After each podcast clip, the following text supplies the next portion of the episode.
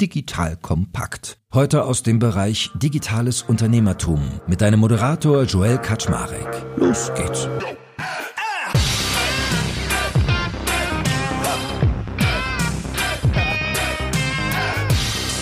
Hallo Leute, mein Name ist Joel Kaczmarek.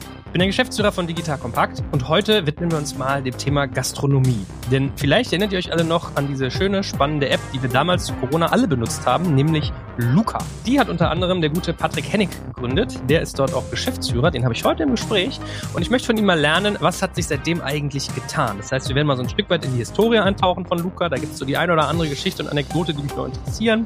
Und dann möchte ich mal verstehen, wie ist eigentlich das Produkt mittlerweile gestaltet und welches Geschäftsmodell verbindet sich damit. Weil, wenn ihr euch mal den Gastromarkt anguckt, der ist ja hochgradig fragmentiert und gleichzeitig bietet er riesige Chancen. Deswegen bin ich schon total neugierig und freue mich drauf, mit dem lieben Patrick jetzt mal etwas zu schnacken. Moin, moin, Patrick. In diesem Sinne, hello. Hallo, vielen Dank dir. Wir haben ja schon irgendwie im, im Off-Gespräch vor diesem Podcast festgestellt, dass wir beide eine gemeinsame Vergangenheit haben, nämlich im Hasso-Plattner-Institut in schönen Potsdam. Vielleicht fangen wir mal historisch an mit Luca. Wie ist das ganze Ding denn entstanden? Wie kommt ein HPIler dazu, eine Gastro-Software zu entwickeln?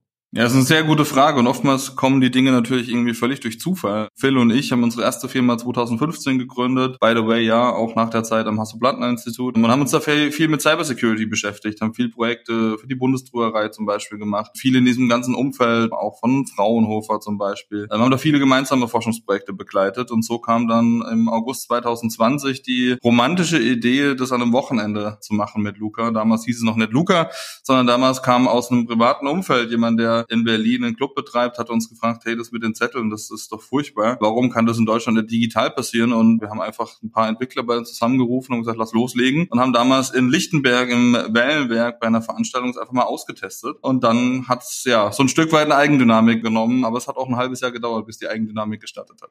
Sag mal, da habe ich ja mal eine kleine Randfrage, schon eine der kritischsten und gemeinsten. Ich erinnere mich, das war das erste Mal, dass ich vom CCC, also vom Chaos Computer Club, eine E-Mail bekommen habe. Also nicht nur ich, sondern das war quasi eine Presseaussendung mit einer Warnung, dass doch irgendwie große Datenschutzbedenken äh, vorliegen, was irgendwie eure Luca-App angeht. Also dafür, dass ihr für die Bundesdruckerei gearbeitet habt und Security richtig beherrscht habt, finde ich das dann aber eigentlich voll den komischen Case. Hast du da eine Story zu? Ja, ganz viel Stories habe ich natürlich dazu. Viele, die mich begleitet haben und ähm, vor Good und for Bad haben wir, glaube ich, vieles mit mitgemacht. Ich glaube, wichtig, wir haben einfach losgelegt. Sicherlich haben wir alles richtig gemacht. Aber eins ist, glaube ich, ganz, ganz wichtig, wenn man sich diese Diskussion anschaut, das Krypto-Konzept, das wir damals entwickelt haben. Und ich habe einen guten Freund angerufen, der bei Fraunhofer ist, mit dem wir ganz, ganz viele Projekte gemacht haben. Finden wir eine Verschlüsselung, so dass am Ende dieses Dilemma, der Gastronom muss irgendwelche Daten erfassen. Gesetzgeber hat es vorgegeben, die Gesundheitsämter wollen im Worst Case darauf zugreifen und im besten Fall haben wir als Anbieter da keinen Zugriff drauf. Dafür haben wir ein Krypto-Konzept entwickelt. Und dieses Krypto-Konzept hat natürlich abgesichert, dass die Daten an einem zentralen Ort verschlüsselt lagen. Das war ja die Grundkritik, die es damals gab, wenn man sich nochmal erinnert. Aber wir haben es geschafft, diese Daten so abzusichern, dass niemals, auch nicht in einem einzigen Fall, bei uns Daten abhanden kamen. Es gab Fälle, die kritisiert wurden. Ja, man kann sich irgendwie an die Geschichte in Mainz damals erinnern, als ich das, das erste Mal im Radio gehört habe, dass die Polizei Mainz ähm, oder die Staatsanwaltschaft Daten davon bekommen hat. Wie kann denn das passieren?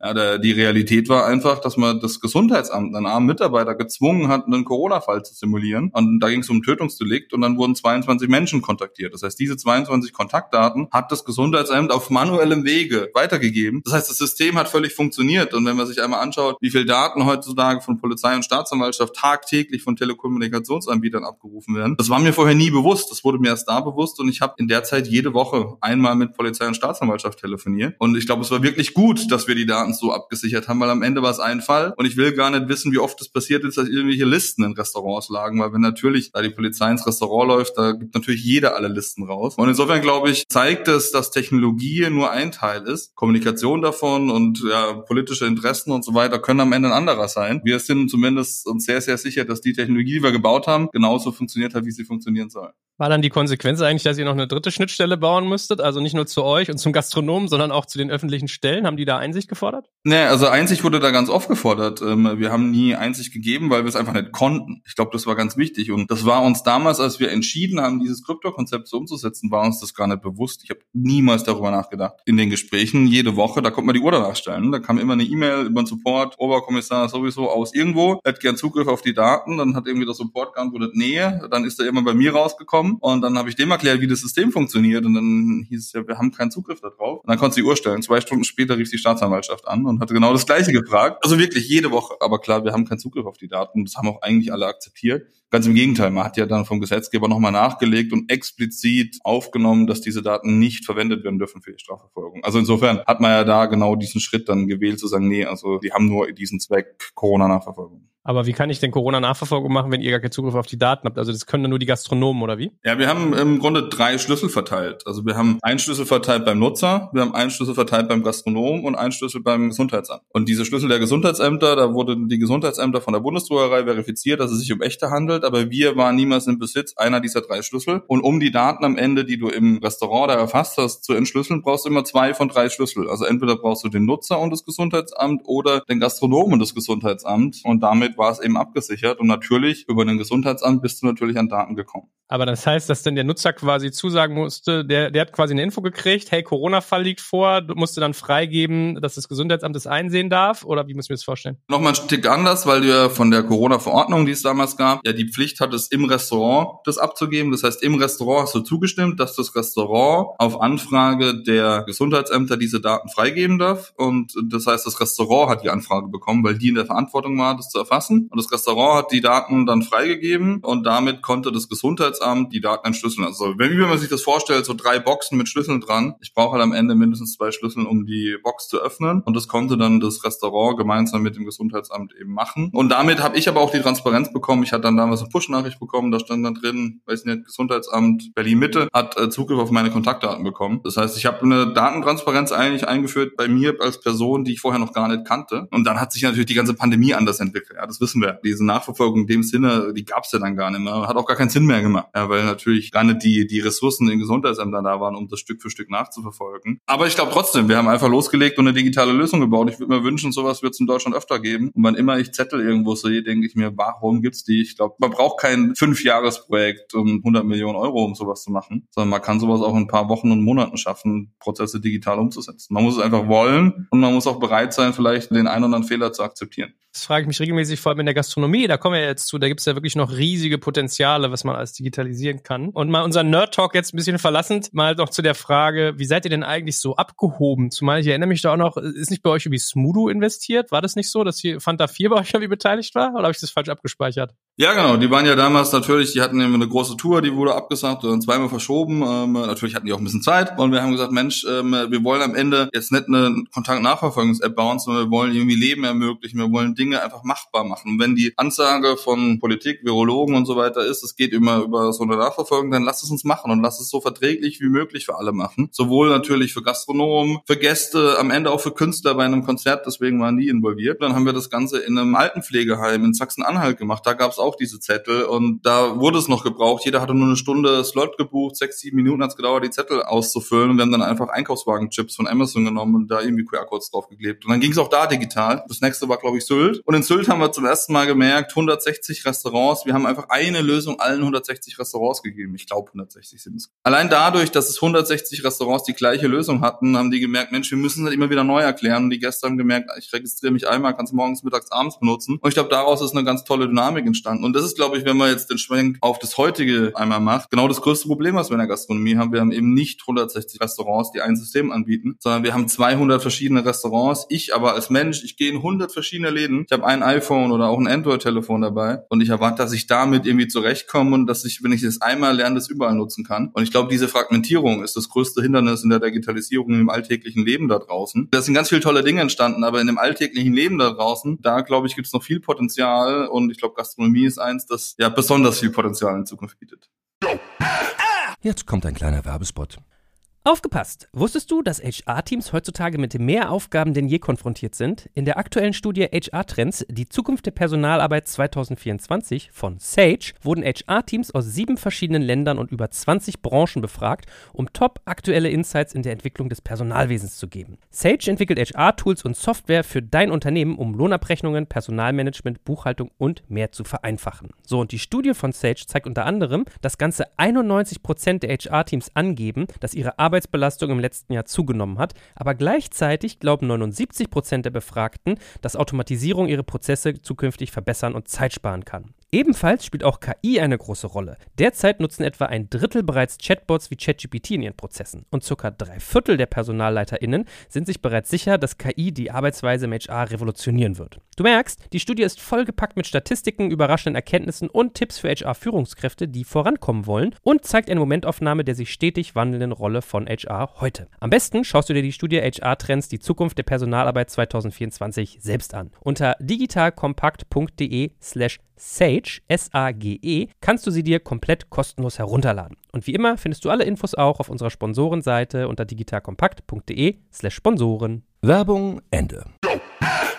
So, und was macht denn eigentlich Luca heute? Also vielleicht für all die Menschen, die euch damals noch aus der Pandemie kannten, was, was ist denn heute quasi euer Product Offer? Was mache ich mit euch, wenn ich in ein Restaurant gehe? Ich glaube genau das, was uns damals nie losgelassen hat, diese Zettel, die ineffizienten Prozesse. Das war ja aus einer privaten Motivation heraus, weil wir gesagt haben, lass uns das irgendwie digitalisieren. Und genau dem, wir gehen natürlich gerne in die Gastronomie, essen, trinken, irgendwo Cafés, Restaurants, Bars, Hotels. Das ist natürlich was, was uns selber Spaß macht. Und wenn man sich mal anschaut, passiert da ganz viel. Das ist da, wo Begegnungen stattfinden, da, wo Emotionen stattfinden. Ganz oft sitzt man im Restaurant, wartet auf einen Kellner, um irgendwie noch ein Bier zu bestellen. Am Ende kommt er, dann sagt man, komm, ich will direkt bezahlen. Dann bringt er mir irgendwann so einen Plastik-Thermobeleg Weg äh, mit einer Rechnung, dann rennt er wieder weg, dann sagt ich will mit Kreditkarte bezahlen, dann holt er so ein Akli Kreditkartenterminal aus dem Dresen vor, das im Best Case hoffentlich gecharged ist ähm, und damit bezahle ich dann. Und wenn ich mir diesen Prozess einmal angucke und mir vorstelle, das ganze Thema Payment könnte weg sein, Systeme können miteinander sprechen, so haben wir gesagt, okay, lass doch genau da weitermachen, wo wir eigentlich nie so richtig aufgehört haben, die Digitalisierung in der Gastronomie. Es gibt hunderte verschiedene Systeme, wenn ich heute ein Restaurant buche, brauche ich fünf verschiedene Apps, reserviere mir vier Restaurants und am Ende wieder drei abzusagen. Das ist irgendwie furchtbar für alle Beteiligten. Insofern haben wir gesagt, okay, lass die Menschen die Möglichkeit geben, selber zu bezahlen. Lass es verbinden mit Reservierung, lass es verbinden mit dem Kassensystem. Dann sehe ich auch, was habe ich denn da eigentlich bestellt? Absoluter Nightmare für jeden Kellner, Freitagabends mit zehn Leute auf die Idee kommen, getrennt zu bezahlen. Das ist ja typisch deutsch. Jeder hat ein Smartphone in der Tasche für knapp 1000 Euro. Das kann definitiv die Leistung erbringen, zu sagen, ich bezahle drei Bier und ein Schnitzel. Das können wir alles selber machen. Dafür brauchen wir den Kellner nicht. Sondern der Kellner soll dafür da sein, um mir einen tollen Abend zu machen. Ich glaube, alles, was qualitativ ist, da brauchen wir die Kellner. Wir dürfen die Kellner nicht ersetzen, aber aber alles, was transaktional ist und was am Ende kein Menschen braucht, ich glaube, das können wir abschaffen. Und sag mal, das lebt doch aber immer so ein Stück weit von der Infrastruktur. Also, wenn ich jetzt eure App installiere, habt ihr alle gängigen Kassensysteme integriert? Kann ich in jedem Restaurant quasi mit euch bezahlen und den ganzen Prozess begleiten? Oder habt ihr quasi nur ein gewisses Portfolio? Das ist gleichzeitig auch das größte Problem aktuell, dass alle Kassensysteme sind natürlich über die letzten 30 Jahre gewachsen. Es gibt 200 verschiedene, zumindest die, die wir kennen. Vielleicht gibt es am Ende mehr. Teilweise lokale Communities. In Berlin gibt es andere Kassensysteme wie in München, einfach historisch gewachsen. Und die Kassensysteme sind am Ende ein ganz, ganz elementarer Bestandteil, weil wenn das Restaurant abends kein Kassensystem hat, kriege ich am Ende nichts zu essen. Und insofern kann ich voll und ganz verstehen, dass wenn es einmal funktioniert, dass man sagt, okay, funktioniert gut genug. Ähm, auf der anderen Seite sind natürlich Kassensysteme auch technologisch logisch gewachsen in den letzten Jahren. Und ich glaube, wenn jetzt jedes Kassensystem anfängt, seinen eigenen QR-Code zu entwickeln, seine eigene Bestelllösung und so weiter, dann haben wir genau das Problem, dass die Adoption, also die Akzeptanz beim Nutzer ganz, ganz, ganz, ganz schwierig ist. Und insofern ist, wie du richtig sagst, das Ziel natürlich, mit allen Kassensystemen da zusammenzuarbeiten. Mit manchen geht es besser, mit manchen geht es schlechter. Manch einer meint, er muss ein eigenes System bauen. Ich glaube, am Ende wird es nur eine Plattform sein, die die Menschen da draußen verbindet. Und das, was der Konsument am Ende hat, wird es sein, was entscheidet, was der Gastronom nehmen wird. Und insofern sind sind wir offen für alle und freuen uns über jedes Kassensystem, das sich anbindet. Momentan würde ich sagen, die meisten der großen Kassensysteme sind angeboten. Da gibt es ein paar große Namen. Ich sag mal so 10, 12 große gibt's und da sind 80, 90 Prozent davon bei uns angebunden. Da fehlen vielleicht noch zwei, drei. Und damit funktioniert es dann auch wirklich, wirklich gut. Damit ist es dann wirklich so, dass der Tisch sich, wenn ich mit meinem Handy so einen NFC-Tag scanne oder einen QR-Code scanne, dass der wirklich mir anzeigt, Tisch 5 hat 80 Euro, da stehen irgendwie drei Essen, drei Getränke. Ich kann die bezahlen. Das Trinkgeld ist schon voreingestellt, was ich irgendwie vorher schon mal ausgewählt hatte. Das heißt, am Ende ist es ein Klick und der Tisch ist bezahlt und ist im Kassensystem ausgebucht. Das Trinkgeld ist richtig verbucht. Trinkgeld ist ein mega Thema, was Steuern betrifft. Also das heißt, es ist auch ordentlich genau ausgebucht, dass es nicht eine Zahlung ist. Das heißt, es ist am Ende für den Gastronomen eine, eine massive Entlastung. Und der Kellner, wenn er die Zahlprozesse sich spart, das sind auch manchmal vier, fünf Minuten, wenn er den Tisch splittet, noch länger. Das summiert sich einfach über die Zeit. Und wir als Gäste, glaube ich, freuen uns, wenn wir einmal was benutzt haben, dass wir es an möglichst vielen Plätzen benutzen können. Insofern ist das, was du gerade meintest, das Allerwichtigste, dass es mit vielen Kassensystemen funktioniert, weil ich will da, wo ich normalerweise hingehe, die 20, 30 Locations, wo ich regelmäßig essen und trinken gehe, dass die alle das unterstützen und das ist genau unser Ziel. Und da ja, haben wir jetzt, glaube ich, einen langen Weg hinter uns. Seit einem Jahr sind wir da dabei und haben jetzt aber, glaube ich, eine Coverage, die gut genug ist, um in die Breite zu gehen. Das haben wir auch unterschätzt, ehrlicherweise. Wir dachten, das geht viel, viel schneller. Die haben alle Standard-APIs, das wird schon funktionieren. Nee, ist es halt nicht. Da kannst du halt einen Nagel mit in die Wand hauen mit den Dingern. Ach, Patrick, bitte, wirklich. das weiß ja sogar ich.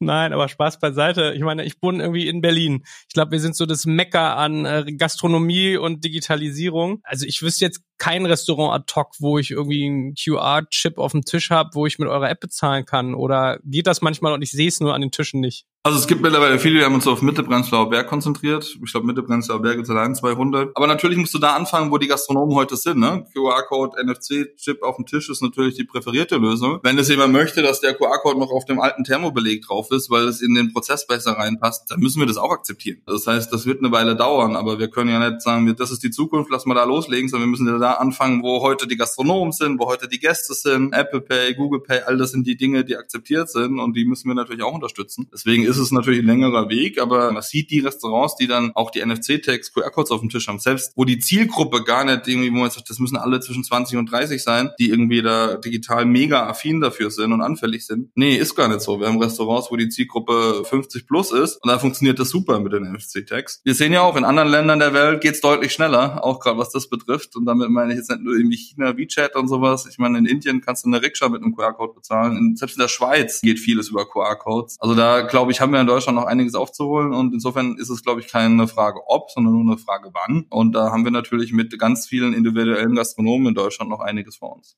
Und sag mal, konzentriert ihr euch alleinig auf den Bezahlprozess oder kann ich über eure App auch mehr machen? Also kann ich zum Beispiel äh, einen Tisch reservieren? Kann ich Essen bestellen zum Mitnehmen oder schon mal ordern, dass wenn ich da komme, hinkomme, dass schon fertig gekocht ist? All solche Dinge. Worauf konzentriert ihr euch alles? Die Zahlung ist natürlich die Basis davon, aber die Transaktion, was immer transaktionsbasiert ist, alles, was wir hier tun. Und das ist der Teil, den wir glauben, da kann man auch den meisten Impact am Ende erzeugen. Aber die Zahlung alleine, einen QR-Code, mit dem ich was per PayPal meinetwegen bezahlen kann, kann ich am Wochenende bauen. Ja, das ist integriert, ist in die Kassensysteme ist schon schwieriger, aber ich glaube genau der Prozess, den Kunden oder den Gast komplett abzufangen, die ganze Customer Journey abzufangen. Wie buche ich denn ein Restaurant? Wie finde ich ein Restaurant? Wie entscheide ich überhaupt, in welches ich gehe? Wie buche ich am Ende einen Tisch? Da will ich keine fünf verschiedenen Apps nutzen, sondern da will ich möglichst eine Plattform nutzen. Und da wollen wir auch mit Events zusammenarbeiten, sondern Menschen, die in eine Stadt kommen. Das ist der Weg, gesammelt die Restaurants zu buchen, damit die Restaurants auch wissen, wer kommt da eigentlich rein. Also wie bringe ich beide zusammen in einer Plattform? Damit schaffe ich am Ende natürlich auch Verbindlichkeit. Ich bin einmal in ein Restaurant reingelaufen, gelaufen, die haben mir im Kassensystem gezeigt, da standen all meine persönlichen Kontaktdaten, ein uraltes LinkedIn-Bild von mir, da stand, ich komme immer 15 bis 30 Minuten zu spät und ich war 60 Mal da. Alles Daten, die ich niemals die Zustimmung gegeben habe, aber natürlich völlig verständlich. Aber dieses Level der Experience ist am Ende nur für ganz, ganz wenige Gastronomen zugänglich und ich als Gast habe ja ein Interesse dran, dass ich dem vielleicht vorab mitteile, Referenzen, Allergien, sonstige Dinge. Ich glaube, in einem Fine Dining Laden wird keiner auf die Idee bekommen, ein Fünf-Gänge-Menü zu bestellen digital. Aber es gibt ganz, ganz viele Momente, wo es Sinn macht. Oder in einem Biergarten, über überall, wo Menschen in der Schlange stehen, in dem Theater und so weiter, wo es um Vorbestellungen geht, wo ich Dinge vorrichten kann, Mitarbeiterkantinen. Und ich glaube, genau dafür wollen wir ein Interface bauen, was uns eben digital durch diese ganze Customer Journey durchführt.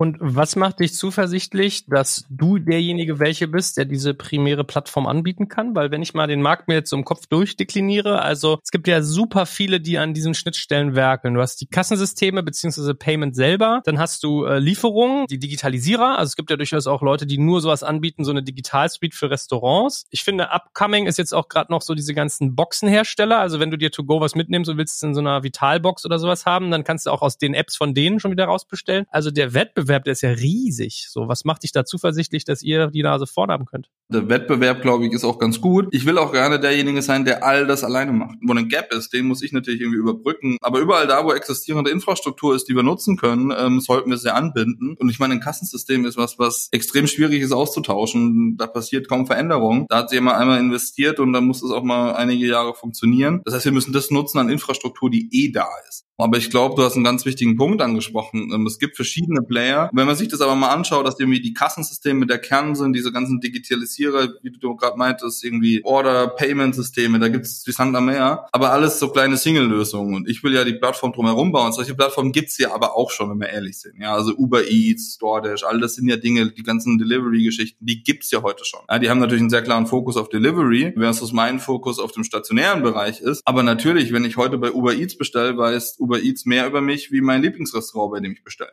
Und natürlich, wenn Uber Eats schon ein iPad heute im Restaurant stehen hat, wo die ganzen Bestellungen reinkommen, dann könnte es natürlich nur ein Schritt sein, dass die sagen, okay, komm, wir machen den stationären Bereich auch noch mit, schmeiß euer Kassensystem raus, kannst du Uber benutzen dafür. Ich glaube, genau darum geht es, so eine Plattform eben hier in Deutschland, Europa selber mal zu bauen, dass wir eben nicht auf die Big Techs angewiesen sind, die ohnehin ja schon Konsumenten in ihren Apps haben. Aber das zeigt auch, der Erfolg, den die an der Stelle haben, dass es am Ende über den Konsument getrieben sein wird und ein netten Kassensystem jetzt plötzlich auf die Idee kommt, irgendwie ein bisschen Restaurant-App mit ein bisschen Firlefanz zu bauen, sondern am Ende muss es irgendwie vom Konsument getrieben werden und da braucht es, glaube ich, eine Kraftanstrengung, das am Ende auch natürlich zu incentivieren, dass es in verschiedenen Bereichen eingesetzt wird, nicht nur in Berlin, Hamburg und München. Die sind solche Tools ja heutzutage gar nicht zugänglich. Ja? Also da kann ich nichts mit Uber Eats bestellen. Aber ich glaube, dass wir genau, wenn wir so eine Plattform bauen, eben eine bauen, die für alle zugänglich sein sollte. Und dafür versuchen wir natürlich alle Infrastruktur, die es schon gibt, möglichst mitzunehmen. Ja, ich habe gerade so drüber nachgedacht. Ich hatte äh, SumUp im Podcast, sind ja irgendwie Bekannte von mir und die sind ja ähnlich unterwegs. Also die machen diese Kassengeräte, aber auch diese kleinen Handhelds, die du manchmal in kleineren Läden hast oder auch auf so Märkten. Und die sind ja ähnlich unterwegs, dass die auch sagen, wir haben jetzt unsere eigene Payment-Lösung. Ich, ich wusste dann gar nicht, haben die mir beigebracht, es gibt auch eine eigene SumUp-App, da kann man genau das gleiche machen wie bei dir, kannst bezahlen etc. pp. Also ich überlege gerade so ein Stück weit auch, ob eigentlich eure große Chance auch vielleicht der ländliche Raum ist. Genau wie du sagst, so diese Big Tech-Player, die dann natürlich am Ende des Tages schaffst du ja irgendeinen Anker. Also bei SumUp in der Logik Logik wäre jetzt der Anker, dass sie die Geräte vielleicht günstiger machen als die teuren neuen Kassensysteme, die man so aus der Vergangenheit kannte und auch flexibler, mobiler, innovativer. Und dafür kannst du hinten raus über die Software vielleicht nochmal ganz anders chargen, indem du dann den Prozess verlängerst in der Customer Journey. So, deswegen überlege ich gerade, ob eigentlich so ländliche Gegenden für euch eine große Chance sind oder willst du dich eher wirklich messen in allen Gebieten? Also messen in allen Gebieten kann natürlich nie funktionieren. Ähm, natürlich muss man sich irgendwie fokussieren. Ne? Muss nicht unbedingt jetzt Berlin macht natürlich einfach Sinn, weil am Anfang funktionieren Dinge nicht, gehen Dinge schief, ist es einfach einfach mal schnell irgendwie hinzufahren ins Restaurant. Deswegen ist Berlin natürlich der natürliche Go-to-Market für uns. Aber natürlich sind so auch alle, ich sag mal, B-großen Städte, ob das jetzt irgendwie Münster, Heidelberg und sonst Würzburg ist, Studentenstädte und sowas, da kann ich natürlich auch relativ schnell eine höhere Reichweite erreichen. Ja, das sind die, die wir jetzt natürlich auch angehen. Es gibt aber natürlich, was jetzt Hammer macht mit den kleinen Kreditkartenterminals, die kennen wir ja alle, ist ja schon mal ein Riesenschritt, wenn man sich überlegt, wie die Dinger vorher ausgesehen haben. Und da ging es ich glaube, in der App geht es auch viel um Wallet-to-Wallet, -Wallet, also dass ich praktisch meinem Freund Geld schicken kann. Das sind ja alles Dinge, die man am Ende vielleicht auch irgendwie integrieren kann, ja? die Sinn machen, dass sie zusammenarbeiten. Alles, was es am Ende ja in die Breite bringt, dass Leute digital bezahlen, ist ja auch für uns gut. Ja? Deswegen sehe ich mich da nicht unbedingt in direkter Konkurrenz. Aber du hast natürlich vollkommen recht. So kleinere Städte sind teilweise einfacher zu erschließen und auch schneller einen Netzwerkeffekt zu generieren. Weil was ich ja will, ist nicht ein Ordersystem hier in Hamburg, eine Reservierung in München, sondern ich will ja genau diesen Hyperlocal-Effekt haben. Ich will ja Netzwerkeffekt haben, dass wenn ich in 20 verschiedene Läden gehe, bei 18 möglichen möglichst mit uns am Ende bezahlen kann. Weil davon lebt am Ende die Plattform. Ne? Wir wissen alle, eine Zahlung ist hochtransaktional, eine ganz geringe Marge. Und am Ende, wenn ich es aber schaffe, dass da ein Gast in eine Stadt kommt und ich am Ende eine Marge von, weiß ich nicht, 60 Cent oder sowas auf eine Zahlung von 100 Euro habe, dann kann ich natürlich vielleicht, ähm, wenn ich dem Gast helfe, irgendwie ein anderes Restaurant zu finden, dem Restaurant in dem helfen, neuen Umsatz zu bekommen, dann ist er auch bereit, dass ich dann noch einen größeren Teil davon abbekomme am Ende. Brauche ich diese ja, hyperlocal, lokalen Ansätze und dafür eignen sich in der Tat auch andere Städte wie nur die großen üblichen verdächtigen Städte. Was ist denn eigentlich der Pitch, mit dem ihr anreitet? Also wenn du auf so einen Gastronomen triffst, die haben ja vielleicht auch schon was. Wie geht ihr dann ran? Was macht euch attraktiv? Also da gehen wir natürlich erstmal mit dem reinen Thema Payment rein. Ja. Und wenn ich in so einem Gastronom heute gehe und sage, okay, wie viele Kellner arbeiten mit dir? Wie viele Kreditkartenterminals hast du? Zehn Kellner, fünf Kreditkartenterminals. Dann an einem Freitagabend, wenn da 60 Tische belegt sind, dann wird's ganz schön hektisch. Die haben eh alle Apple Pay oder Google Pay, haben ein Handy dabei. Damit können die ganz in Ruhe, wann immer sie fertig sind, das Ding bestellen und bezahlen. Damit spart der Gastronom extrem viel Zeit. Ja, ganzes Thema Split Payment und so weiter. Am Ende gibt es noch einen weiteren Riesen-Benefit, dass die Kellner davon profitieren. Wir haben momentan im Schnitt so 34 Prozent mehr Trinkgeld bei uns im System, wie das momentan in Berlin der Fall ist. Also momentan in Berlin sind wir bei, ich glaube, zwischen 7 und 8 Prozent. Wir sind gerade im Schnitt, glaube ich, bei 10,9. Das ist natürlich nochmal ein Riesenanreiz und Kellner sind ein sehr wertvolles Gut heute. Und das dritte Thema ist, wenn ich ihm Reichweite biete ähm, in Form von so einer App. Wir haben äh, in Berlin, glaube ich, 100.000 Views da auf den einzelnen Restaurantübersichten im Monat drauf dann bringe ich auch einfach Reichweite in Restaurants und kann ihnen vielleicht mehr Umsatz generieren. Das heißt, das sind die drei Dinge, mit denen ich heute einen Gastronom relativ leicht überzeugt bekomme. Den Kellnern finde ich ja pfiffig und natürlich auch den Kellnerinnen zu sagen, ihr kriegt mehr Trinkgeld, weil wir Sachen voreingestellt haben und dadurch hast du sozusagen weniger Churn, weil das ist ja wirklich so ein Ding. Das ist pfiffig. Und sag mal, gelang es euch denn, dass ihr aus diesem ganzen Corona-Hype die ganzen Installs alle behalten habt? Also haben die User euch auch, nachdem es gar nicht mehr so sehr um Listen in Restaurants geht, haben die euch trotzdem behalten und aktiv gehalten und die Gastronomen genauso oder musstet ihr quasi ein Stück weit von vorn wieder anfangen? Ja, also ich glaube, was wir vor allem natürlich behalten haben, ist, dass die Leute den Namen kennen. Ne? Also 90 Prozent der Deutschen haben schon mal davon gehört. Und wenn ich heute in ein Restaurant einlaufe und erzähle ihm was von Luca, da laufen jeden Tag zehn Leute rein. Da ist es schon sehr viel wert, dass ich ein Gespräch bekomme und Luca kennt er auf jeden Fall, weiß, okay, das war das mit den Zetteln. Wir haben immerhin die Zettel abgeschafft und das ist schon echt viel wert. Und beim Gast ist es so ein Gast, der gewöhnt sich auch schnell um. Ähm, natürlich gibt es noch einige, die die App noch installiert haben, brauchen natürlich ein App-Update, ich muss neuen AGBs zustimmen und so weiter. Insofern und die Daten haben wir, auf die haben wir nie Zugriff gehabt. Außerdem haben wir sie aktiv gelöscht damals. Das hat zwar auch den anderen verwundert, aber als ein paar Datenschützer gefordert haben, dass Unternehmen, die Corona-Daten haben, sollten die löschen. Also da ging es jetzt nicht nur um unsere, sondern Impfzertifikate, alles Mögliche, was Arbeitgeber ja hatten, haben wir gesagt, Mensch, komm, lass einfach mal alle Daten, die wir da haben, löschen. Wir können sie eh nichts damit machen. Das haben wir gemacht und insofern haben wir natürlich die App-Installationsbasis, die hast du noch. Es sind auch noch viele davon übrig. Und das macht es natürlich ähm, deutlich einfacher, weil ich natürlich über eine App am Ende viel mehr Features anbieten kann, wie wenn ich nur irgendwie eine Webseite oder einen E-Commerce-Shop habe, wo ich jetzt plötzlich irgendwie eine Bezahlung abwickle. Ja, sondern ich kann dem Nutzer am Ende Bewertungsbelege in der App bereitstellen. Ich kann ganz viele Dinge machen, wenn er einmal die Rechnungsadresse hinterlegt hat. Jeder kennt es, dass es ein Nightmare ist, wenn ich einen Bewertungsbeleg brauche mit der richtigen Rechnungsadresse. Kann ich bei mir noch ein Profil hinterlegen und wann immer der, der Gast möchte, schickt das digital an das Kassensystem, ist schon hinterlegt, dann kriegt er direkt eine PDF-Rechnung zukünftig und kann es irgendwie an seine Buchhaltung weiterleiten. Das sind, glaube ich, die Dinge, die am Ende wirklich einen Impact machen. Ähm, und da ist es schon von Vorteil, dass wir diese Basis und die Bekanntheit aus der Zeit haben. Aber natürlich hat es mit Corona und den Sachen einfach gar nichts mehr zu tun. Und insofern, ja, gibt es ganz, ganz viele schöne Geschichten, die man dabei erzählen kann. Das ist das, was am Ende, glaube ich, bleibt. Wie kriegt ihr denn eigentlich die Exposure in den Restaurants hin? Weil ich finde, das große Asset ist ja, wenn du an der Eingangstür oder auf deinem Tisch dieses Logo deiner App siehst und weißt, alles klar, hier kann ich damit bezahlen. Weil sonst ist ja ganz oft so, du gehst halt in den Laden, hast keine Ahnung, sind es jetzt hier irgendwie Lieferando, Uber Eats, ist das SumUp, ist das Luca, weißt du, was ich meine? Da steckt ja eigentlich totales Marketingpotenzial auch für euch dahinter. Ja, total. Ich meine, in dem Moment, wo so ein NFC-Tag auf dem Tisch liegt, das sind so kleine runde oder viereckige Tags mittlerweile, ist es natürlich eine gewisse Wiedererkennung. Auf der anderen Seite musst du natürlich auch eine Balance schaffen, dass es jetzt nicht nach ähm, reiner Werbung aussieht. Das will ein Gastronom natürlich auch nicht. Das heißt, im Zweifel eher zurückhalten und wenn ich es einmal irgendwo mitbekommen habe, dann erkenne ich es auch wieder. Vielleicht auch darüber reserviert habe, dann weiß ich sowieso, okay, da kann ich damit bezahlen. Dann haben wir versucht mit bestimmten Marketingaktionen auch, dass wir dir ein Budget zurückgeben, Cashback-mäßig, dass du das, okay, wo kann ich noch damit bezahlen? Ja, das ist natürlich insofern zwei Seite dieser ganzen Marketinggeschichte, die wir am Ende haben. Wir können damit den Gastronomen Reichweite geben und kriegen natürlich auf der anderen Seite, helfen uns damit die Gastronomen auch Sichtbarkeit bei den Konsumenten zu bekommen. Das ist völlig klar. Es braucht beide Seiten und damit funktioniert es dann aber auch ganz gut, dass in so einem Restaurant teilweise 70, 80 Prozent der Zahlungen über Self-Checkout abgewickelt werden können. Und sag mal, worauf fokussiert ihr euch eigentlich? Weil ähm, ich habe das von Marco Börrichs mal gelernt, der macht ja mit N4 auch so ein eigenes Kassensystem. Der sagt immer, ich konzentriere mich auf SMBs, also Small, Medium-Sized Businesses, KMUs. Und mir ist hängen geblieben, was der mal zu mir meinte, dass er gesagt hat, äh, die meisten Gastronomen halten die ersten vier Jahre durch und dann gehen irgendwie 80 Prozent platt oder so.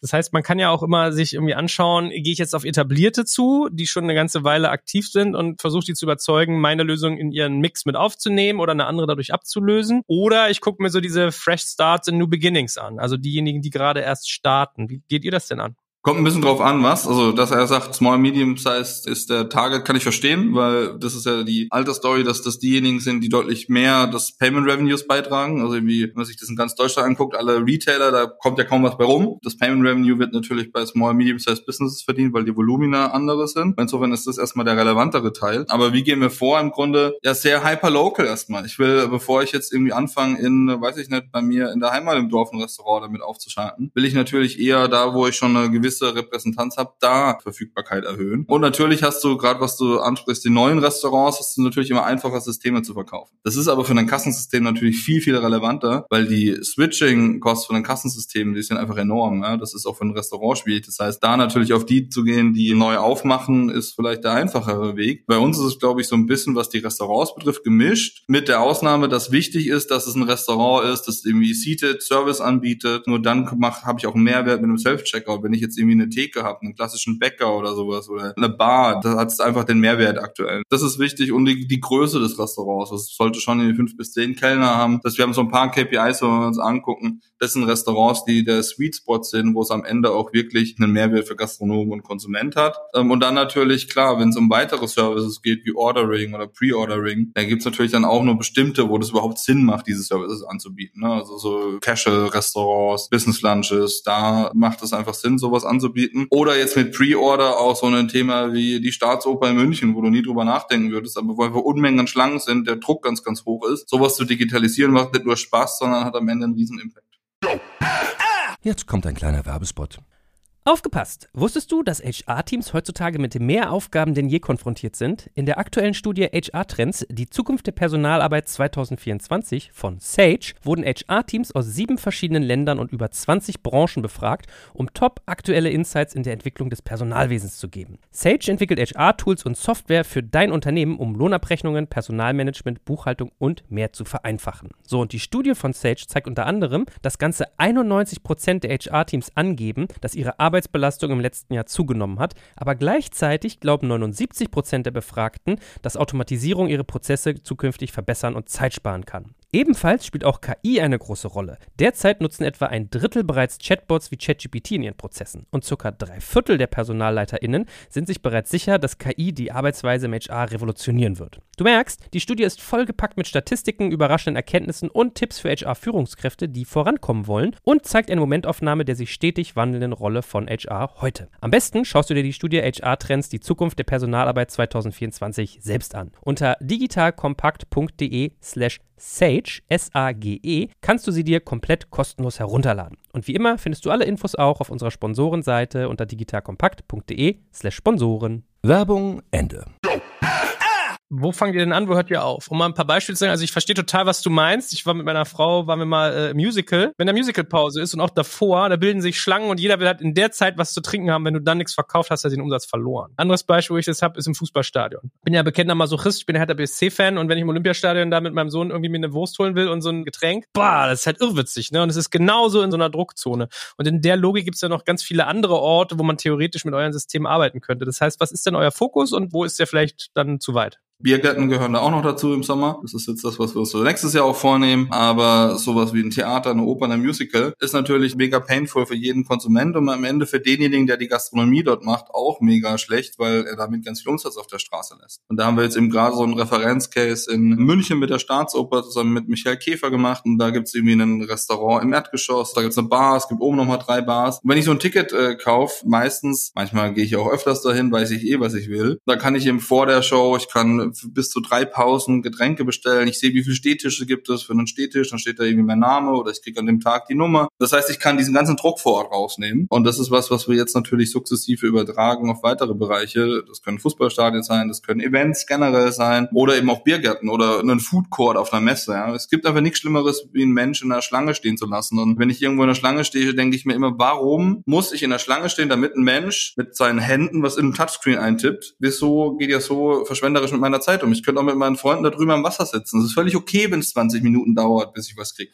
Aber bitte zwingt mich doch nicht in der Schlange zu stehen. das ist einfach unnötig. Wir alle haben Smartphones, die all das können und das Potenzial nutzen wir nicht aus. Das heißt, überall da, wo ich wirklich viel Zeit sparen kann, das sind die Dinge, auf die wir uns gerade fokussieren. Mal verrückte Frage. Was ist mit Einzelhandel? Könnte ich nicht auch in einem Supermarkt mit Luca zahlen oder in einem Baumarkt und komme dann hin und ist schon pre-ordered? Generell bezahlen an der Kasse, glaube ich, da hast du die Kreditkarte eh da oder Apple Pay eh da. Da gibt's einfach nichts Einfaches. Ne? Das macht keinen Sinn. Aber natürlich alles, was Pre-Order betrifft, ist was, was ich natürlich nicht nur mit Essen machen könnte. Aber ist momentan bei uns natürlich völlig außerhalb vom Fokus. Ne? Da konzentrieren wir uns nicht drauf. Ich weiß gar nicht, ob es da andere gibt, die das machen. Müssen wir mal nachgucken. Aber ist definitiv ein valider Case. Es gibt ja von den Anbietern bei Obi und Co. kann ich ja online bestellen. Pick and Go, das gibt's ja ohnehin von den Anbietern selber. Ich weiß nicht, wie hoch die Akzeptanz ist wirklich. Ich habe es bisher noch nie genutzt, aber wird natürlich total einleuchten. Eine Sache, die mich noch beschäftigt, Thema Daten. Also ihr habt gesagt, bei Corona durftet ihr keine erheben. Das könnte jetzt anders aussehen, weil das, was ihr da macht, ist ja insofern hyper spannend. Wenn ich jetzt Gastronom wäre und du kommst zu mir an und sagst, du pass mal auf, nicht nur, dass deine irgendwie KellnerInnen hier mehr Trinkgeld kriegen und ihr mir uns lieben werdet. Wir wissen auch irgendwie durch irgendwie 10.000 Restaurants, die wir angebunden haben, wann was bestellt wird, wo, wie. Wir können auch noch deine Speisekarte optimieren. Wir können dir Verkaufsdaten irgendwie pitchen und so weiter und so fort. Macht ihr sowas?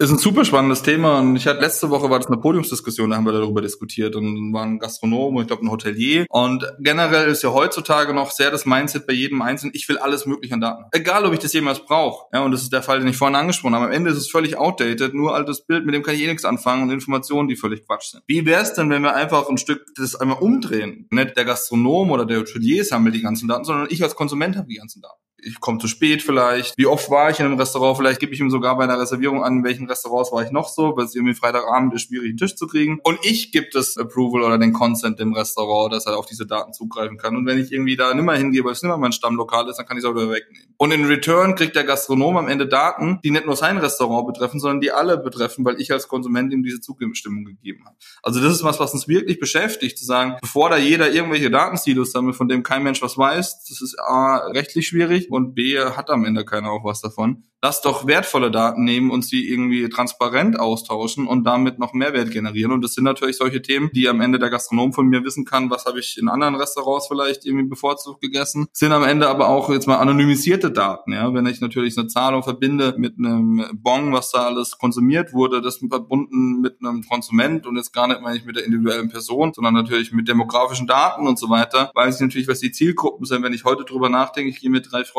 essen, der eine äh, macht irgendwie gerade eine Diät, der dritte hat irgendwie eine Allergie und der vierte will unbedingt einen Steak essen. Da wird schwierig, ein Restaurant zu finden. Da den Konsumenten zu unterstützen, dazu generieren wir natürlich am Ende auch Daten, die einem da in Zukunft das Leben viel, viel leichter machen können. Und zum Beispiel, wie du es angesprochen hattest, Speisekarten optimieren zu können oder überhaupt mal zu wissen, ja, wie wird meine Speisekarte benutzt, von wem. Das ist ja auch schon mal viel. Ich glaube, da kann man mit kleinen Mitteln viel erreichen, weil heute ist leider alles möglichst noch fast analog und es gibt gar keine Daten. Und alle Daten sind irgendwo verteilt und völlig outdated. Und ich glaube, da können wir einiges noch zukünftig tun, ja. Naja, ich finde vor allem, wenn die Leute Daten hören, dann haben die über die Paranoia, ach du Scheiße, jetzt weißt du ja, dass ich immer nur 10 Cent Trinkgeld gebe und mh, hm, das ist ja gar nicht auf die Person bezogen, sondern ich denke halt wirklich gerade eher an sowas wie, lieber Bernd, du hast hier ein geiles Café in Berlin-Mitte, kurzer Hinweis für dich, alle um dich rum haben ihre Kaffeepreise gerade um 20 Prozent angehoben und es stört keinen. Oder wenn du noch äh, Chocolate Dip Cookies hinzubuchen würdest zu deinem Angebot, dann hättest du wahrscheinlich Umsatzerhöhung von X in, in Aussicht. Sowas, ja? Oder die und die Zeiten sind bei dir richtig beschissen, da solltest du mal irgendwie irgendwie Rabatte anbieten. Mach mal eine Happy Hour zu irgendwie 18 Uhr oder irgendwie sowas. Die Optionen sind riesig. Vielleicht kannst du mir zum Ende hinaus jetzt nochmal verraten, was ist denn so das Szenario, was ihr euch für die Zukunft wünscht? Wird es darauf hinauslaufen, dass es so Konsolidierung gibt? Jemand kauft euch und ihr seid dann Bestandteil von was anderem? Seht ihr Richtung Börsengang? Also seid ihr so ambitioniert, dass ihr sowas seht? Wollt ihr irgendwie eigenständig bleiben? Also you name it. Weißt, glaube ich, worauf ich hinaus will, ne? Also erstmal, glaube ich, wollen wir eigenständig bleiben im ersten Schritt und diese ganzen Themen erstmal abarbeiten. Ja, ich glaube, wir haben so viele Ideen sehen und so viele Dinge, die Spaß machen und sehen jetzt zum ersten Mal, wir jetzt wirklich ein Jahr lang in Technologie investiert, zeigen, dass solche Zahlprozesse funktionieren und sehen jetzt zum ersten Mal, dass es funktioniert. Ich glaube, diese Cases wollen wir noch weiter schaffen und wollen zeigen, dass es wiederholbar ist und reproduzierbar ist. Und dann schauen wir mal, was uns am cleversten in die Breite bringt und was uns auch am cleversten, wir haben ja nicht nur Deutschland, sondern wir haben in Europa noch ein paar weitere Länder, was uns da am Ende hinbringt. Ich glaube, da haben wir noch einiges vor uns und wie es dann in fünf oder zehn Jahren aussieht, da treffen wir uns dann einfach nochmal zu einem Gespräch, würde ich sagen. Ja, sounds gut. Aber wenn du schon die Länder ansprichst, seid ihr bisher Deutschland only oder macht ihr auch schon erste Auslandsexperte? Wir konzentrieren uns momentan auf Deutschland only, ist groß genug. Wir werden das nächste Jahr auf jeden Fall auch hier auf Deutschland konzentrieren. Du weißt trotzdem, was ich meine, ne? Also ich denke jetzt gerade so, wenn ich irgendwie einen Lieferando, einen SumUp und einen Luca zusammenstecken könnte, wäre irgendwie auf einmal eine coole Connection da, weil mit dem einen bezahle ich, den anderen bestelle ich nach Hause und den dritten mache ich vielleicht die ganze Bezahlung vor Ort, ne? Das ist so, juckt dich das nicht manchmal? Ich weiß schon, was du angespielt hast, ja.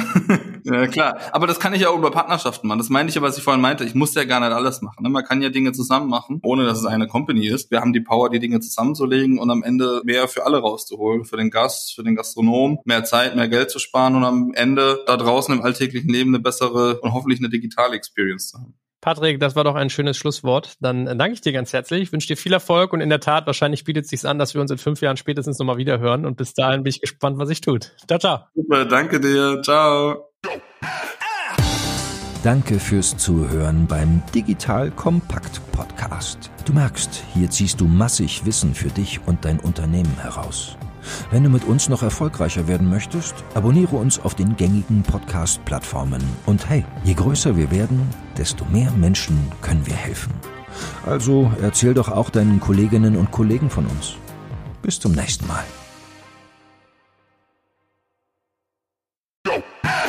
Jetzt kommt ein kleiner Werbespot. Aufgepasst! Wusstest du, dass HR-Teams heutzutage mit mehr Aufgaben denn je konfrontiert sind? In der aktuellen Studie HR Trends, die Zukunft der Personalarbeit 2024 von Sage, wurden HR-Teams aus sieben verschiedenen Ländern und über 20 Branchen befragt, um top aktuelle Insights in der Entwicklung des Personalwesens zu geben. Sage entwickelt HR-Tools und Software für dein Unternehmen, um Lohnabrechnungen, Personalmanagement, Buchhaltung und mehr zu vereinfachen. So, und die Studie von Sage zeigt unter anderem, dass ganze 91% der HR-Teams angeben, dass ihre Arbeit Arbeitsbelastung im letzten Jahr zugenommen hat, aber gleichzeitig glauben 79 Prozent der Befragten, dass Automatisierung ihre Prozesse zukünftig verbessern und Zeit sparen kann. Ebenfalls spielt auch KI eine große Rolle. Derzeit nutzen etwa ein Drittel bereits Chatbots wie ChatGPT in ihren Prozessen und circa drei Viertel der PersonalleiterInnen sind sich bereits sicher, dass KI die Arbeitsweise im HR revolutionieren wird. Du merkst, die Studie ist vollgepackt mit Statistiken, überraschenden Erkenntnissen und Tipps für HR-Führungskräfte, die vorankommen wollen und zeigt eine Momentaufnahme der sich stetig wandelnden Rolle von HR heute. Am besten schaust du dir die Studie HR-Trends, die Zukunft der Personalarbeit 2024 selbst an. Unter digitalkompakt.de slash